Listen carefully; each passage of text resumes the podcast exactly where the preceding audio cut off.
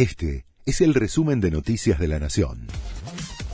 La Nación presenta los títulos de la tarde del miércoles 18 de enero de 2023.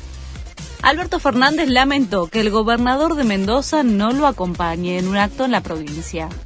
Creo que se equivocó, dijo el presidente en relación a la ausencia del mandatario local, Rodolfo Suárez.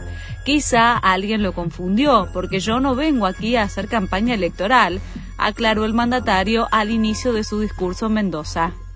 El dólar blue anota su primera caída en nueve jornadas tras los anuncios sobre la deuda. El paralelo modera su caída inicial y pierde dos pesos en una jornada en la que bajan con fuerza los tipos de cambio financieros como respuesta al anuncio de que el Banco Central recomprará deuda por más de mil millones de dólares. El blue opera a 376 pesos para la venta, mientras que la brecha con el tipo de cambio oficial mayorista se ubica en el 105,7%. Lucas Pertosi y Blas Inali intentaron despegarse del ataque a Fernando Baez Sosa. Con un discurso similar, ambos acusados rompieron el silencio en la última audiencia antes de los alegatos.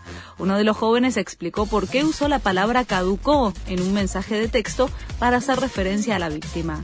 No hubo un plan para matar, dijo Sinali ante el tribunal. Interpol solicitó la captura del hermano de Miguel Ángel Cheruti. La justicia argentina pidió ayuda a la Policía Internacional para la detención de Daniel Oscar Cheruti.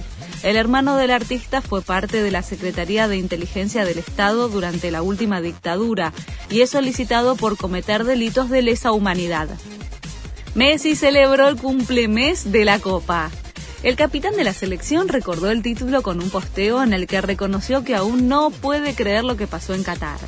Scaloni también se acordó del aniversario y se lo dedicó a los hinchas. Ver feliz a tu gente tiene un valor incalculable, escribió el técnico. Este fue el resumen de Noticias de la Nación.